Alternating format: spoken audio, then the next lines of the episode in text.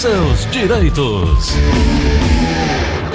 A promessa do presidente Bolsonaro de liberar a antecipação do pagamento da primeira parcela do 13º salário aposentados e pensionistas do INSS ainda essa semana, caso o orçamento fosse aprovado no Congresso Nacional, gerou grande expectativa nos beneficiários. Agora, é motivo de frustração, pois a lei orçamentária anual que estabelece os orçamentos da União passou pelo Congresso mas não foi sancionada pelo presidente, o que na prática impede a liberação dos recursos, pelo menos a princípio. Doutora Ana Flávia, é, é frustrante, né?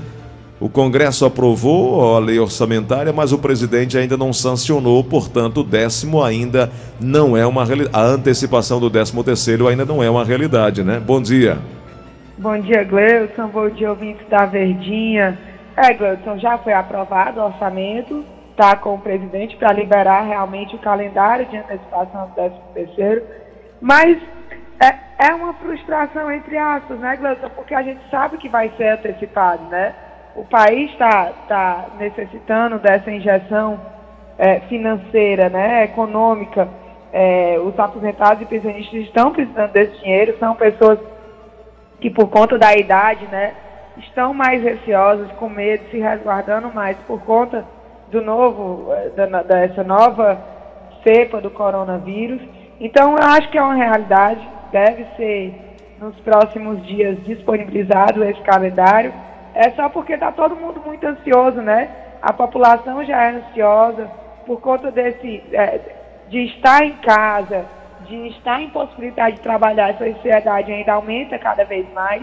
Mas é, é, eu, eu, eu, sou, eu, eu, tenho, eu tenho a crença de que vai dar certo e que vai ter realmente essa antecipação, Gleudo.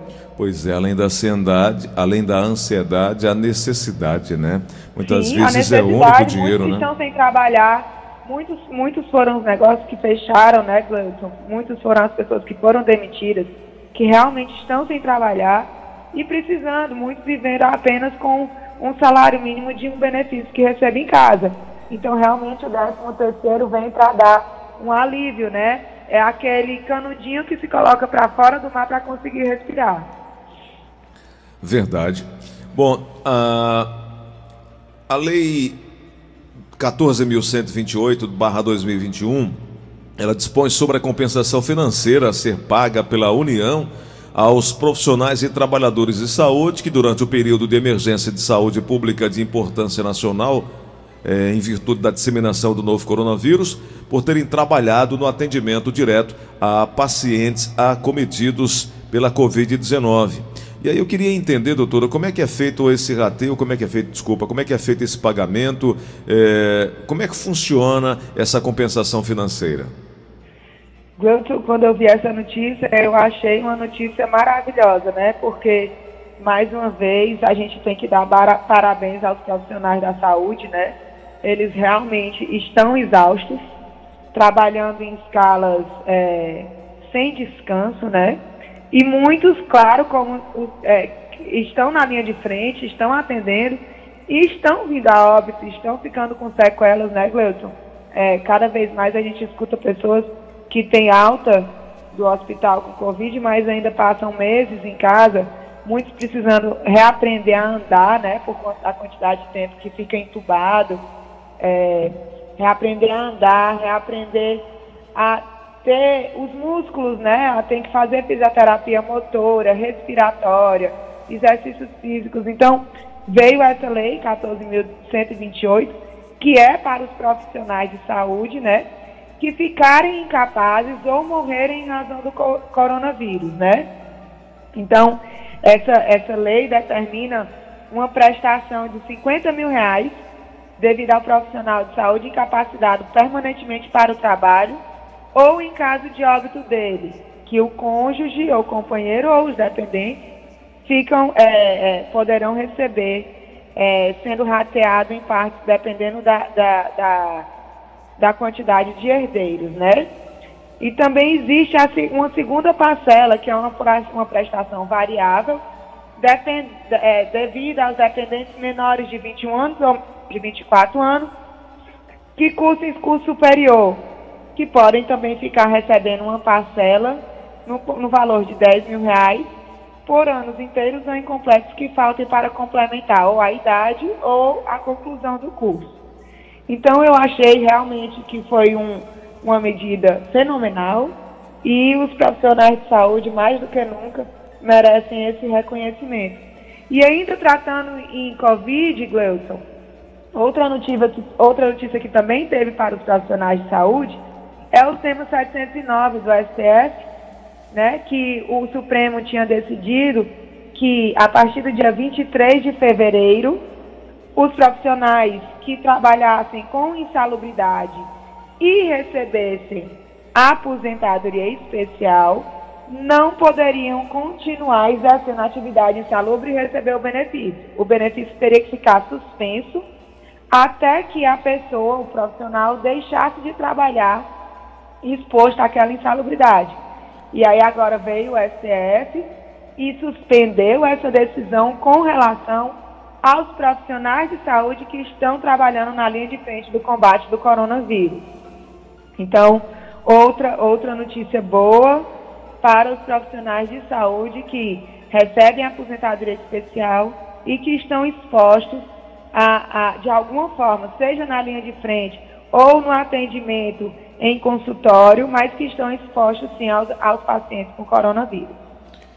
Doutora, eu falei aqui há alguns dias sobre a Lei 14.126, que é um grande avanço para as pessoas que têm a visão mono, é, monocular terem, é, serem reconhecidas ao menos, né? Porque essa, o presidente Bolsonaro sancionou essa lei classificando a visão monocular como deficiência sensorial do tipo visual. E a pergunta, para ficar bem claro para todo mundo, é, é, saber o seguinte: isso também garante acesso aos benefícios do INSS, né? Isso, Gleudson. É, foi um avanço também o reconhecimento da visão monocular, porque nós sabemos que a visão, se tem duas, é porque para ela servir, ela precisa estar as duas funcionando, né? Uhum. Então, realmente, em algumas profissões, a visão monocular como a carteira, a própria, o próprio ato de dirigir, né? Quando você não tem as duas visões funcionando perfeitamente, você perde a visão periférica, né? Então, algumas funções realmente são muito prejudicadas com a visão, com a visão monocular. E muitos são os pacientes que têm a visão monocular, mas a visão do segundo olho não é esse balaio de gato todo, não, entendeu? Uhum. Então é quase como se fosse cego. Então, e aí, doutora, ah, desculpa, desculpa te interromper, Sim. é que eu vi aqui uma, a, a, nota da OMS dizendo que a deficiência ela é reconhecida quando a pessoa possui apenas 20% ou menos de deficiência visual em um, ou, é, em um olho. Né? E isso aí já é um reconhecimento mundial, faltava aqui no Brasil, né? faltava aqui no Brasil. E agora veio né, a Lei 14.126, que reconhece a visão monocular como sendo, sim, uma deficiência e garantindo que é, o, as pessoas que precisam do recebimento, do recebimento de LOAS, né, Gleison, que a gente sabe que a comprovação de deficiência para fins de, LOA, de LOAS é mais difícil do que para um auxílio-doença, por exemplo. Então, veio reconhecer que, sim, essas pessoas têm direito a solicitar o benefício de prestação continuada, tá certo? Uhum. Sempre lembrando que não basta ter a deficiência, tem que ter a renda per capita inferior a um quarto do salário mínimo. Outra, outra benesse também que o reconhecimento da visão monocular traz, Gleuton, é para a aposentadoria da pessoa com deficiência. A pessoa que trabalha com deficiência, né, no caso a visão monocular sendo reconhecida como uma deficiência, ela tem direito à aposentadoria por idade com tempo reduzido, né? Fica com um tempo de 55 anos de idade e 60 anos de idade, 55 anos mulher, 60 anos homem, sempre lembrando que tem que ter o tempo mínimo de contribuição de 15 anos, tá? É a carência. 15 anos trabalhados com a deficiência, independentemente de grau. Se for grau leve, médio ou grave, tá? Uhum. E aí também diminui o tempo de contribuição para a aposentadoria por tempo de contribuição. Então, esse reconhecimento é importantíssimo para, o, para fins previdenciários. É, eu estou vendo aqui que a PL 5.845, trabalhador que contrair Covid-19 no trabalho deve ter estabilidade de um ano, doutor. O deputado federal Alexandre Frota, do PSDB de São Paulo, apresentou esse projeto é, ainda em dezembro do ano passado. O objetivo da proposta é garantir estabilidade de um ano ao trabalhador que contrair Covid-19 no local de trabalho ou em virtude desse. Se isso passar, a enxurrada de questões trabalhistas aí, hein, vai ser uma, uma enormidade. Mas vamos aqui, doutor, atender os nossos ouvintes. São 9h43, tem mensagem chegando no WhatsApp da Verdinha. Bom dia, eu queria fazer uma pergunta à doutora na casa previdenciária eu tenho 58 anos, vou fazer 59 esse ano. Tenho mais de 15 anos de contribuição. Até agora pagava sobre o salário mínimo. Eu queria saber se eu aumentar minha contribuição agora, até chegar a época de aposentar, se vai influenciar ou não adianta, eu continuo pagando do mesmo jeito. Meu nome é Maria da Graça do Parrião. Doutora. Aí, Gleudson, a pergunta dela eu não vou conseguir responder assim, porque eu tenho que fazer um planejamento previdenciário, é, colocando numa planilha qual o valor que ela teria o interesse de pagar, né? Porque ela vem pagando em cima do salário mínimo. Mas de um salário mínimo até o teto do INSS, existem vários valores nesse meio do caminho e o impacto que esses valores causam na aposentadoria. Então, realmente, eu não tenho como dizer é, aqui, sem fazer um cálculo, quanto ela tem que pagar e quanto vai ser o valor do benefício dela se ela aumentar a contribuição dela até os 62 anos, né? Porque serão quanto? Quatro anos de contribuição a mais. Então, realmente, é, é, ela precisa de um planejamento previdenciário para fazer essa projeção de valor barra salário-benefício.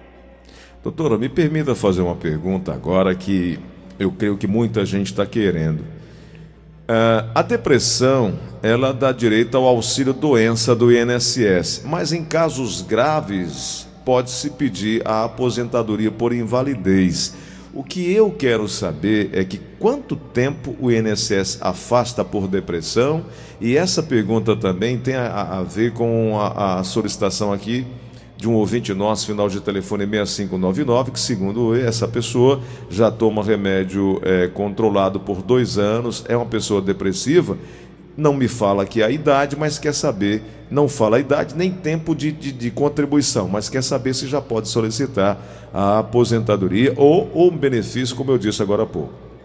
É, Gleudson, a depressão, né, ela é uma doença que tem acometido cada vez mais a população e eu acho que vai ser um, um legado aí do, do isolamento do coronavírus, né? As pessoas que tinham né? essa é, pós-Covid. As pessoas que tinham essa, esse viés, essa tendência, estão com isso muito aflorado, estão realmente em crise. E muitas pessoas que não tinham desenvolveram, né? Por conta realmente do isolamento, do não contato com amigos, com familiares muito queridos, né? Eu vejo isso muito acontecendo com os idosos que estão tentando ser poupados, mas estão muito sós, né?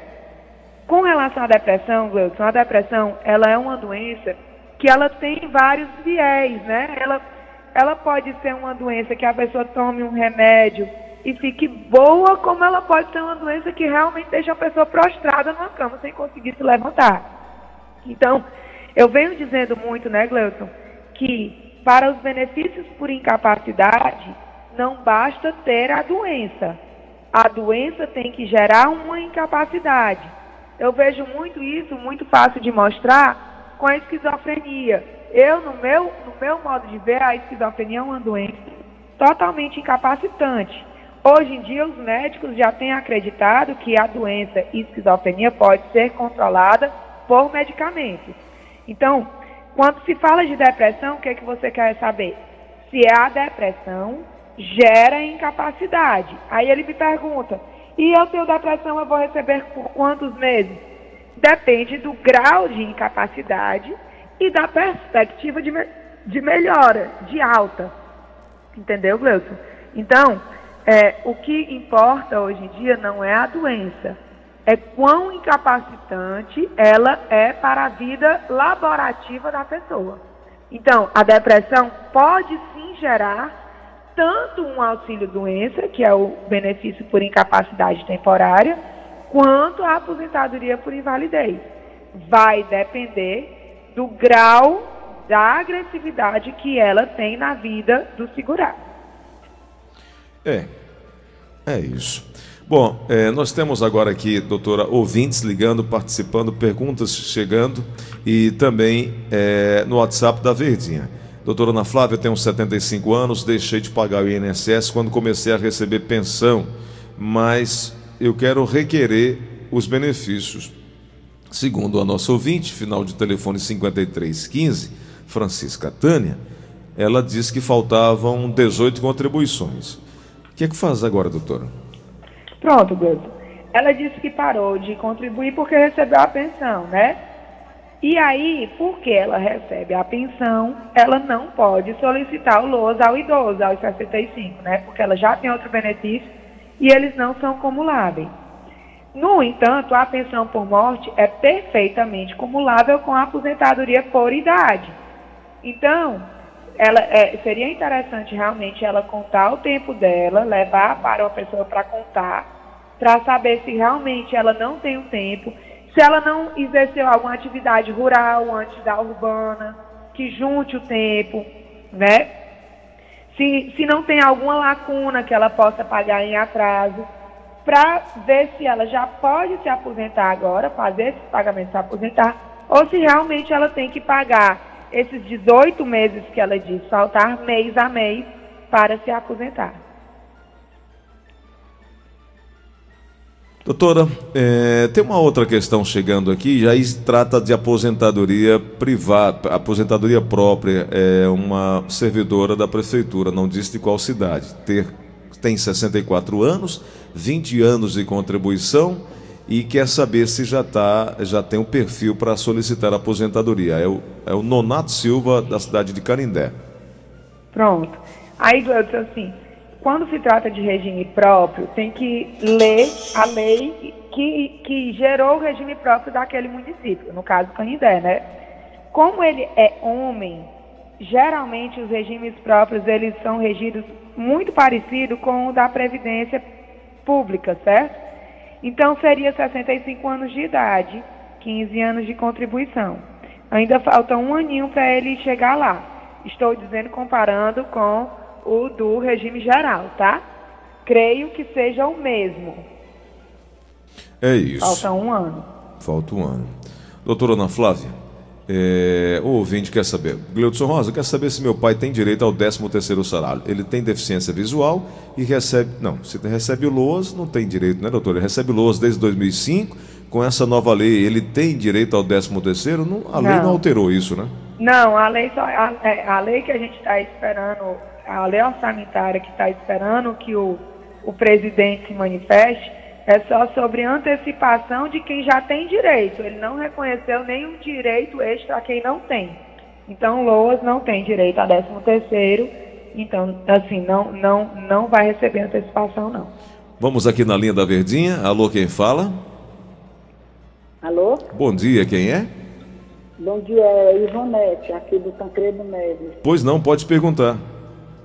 É porque chegou uma carta, eu queria saber da doutora aí, é porque chegou uma carta da, do Instituto Nacional do Seguro Social é, me cobrando um negócio um membro, é, um membro familiar do rendimento e eu não tenho, eu, só, eu recebo só esse, é, esse dinheiro de, é, de auxílio, entendeu? E aí chega acusando que eu recebo mais outra renda que eu não tenho outra renda. Doutora? Só tenho essa mesmo, eu não trabalho, tenho meu. Só tenho essa ainda mesmo. E agora, doutora? Gleudson, é, muitas pessoas estão recebendo essa carta. É, o INSS teve uma um, um decisão recente que o STF decidiu que é possível em alguns casos, a cobrança de valores recebidos indevidamente pelo segurado decorrentes de até erro administrativo. Então, é, o INSS está realizando um pente fino nos LOAS, porque é quando acontece a, a maior parte dos erros. É, às vezes por conta da renda per capita, às vezes a pessoa omite uma renda e o INSS está sim fazendo essa cobrança e na grande maioria dos casos, é, mesmo com recurso na seara administrativa, não tem sido suspensa essa cobrança, né? A gente tem entrado aqui, Gleison, na, no, na justiça. Tem que ser comprovada a boa fé no recebimento, tá? Ela está dizendo que não tem a renda extra que o INSS está alegando. Ela tem que comprovar isso, tá?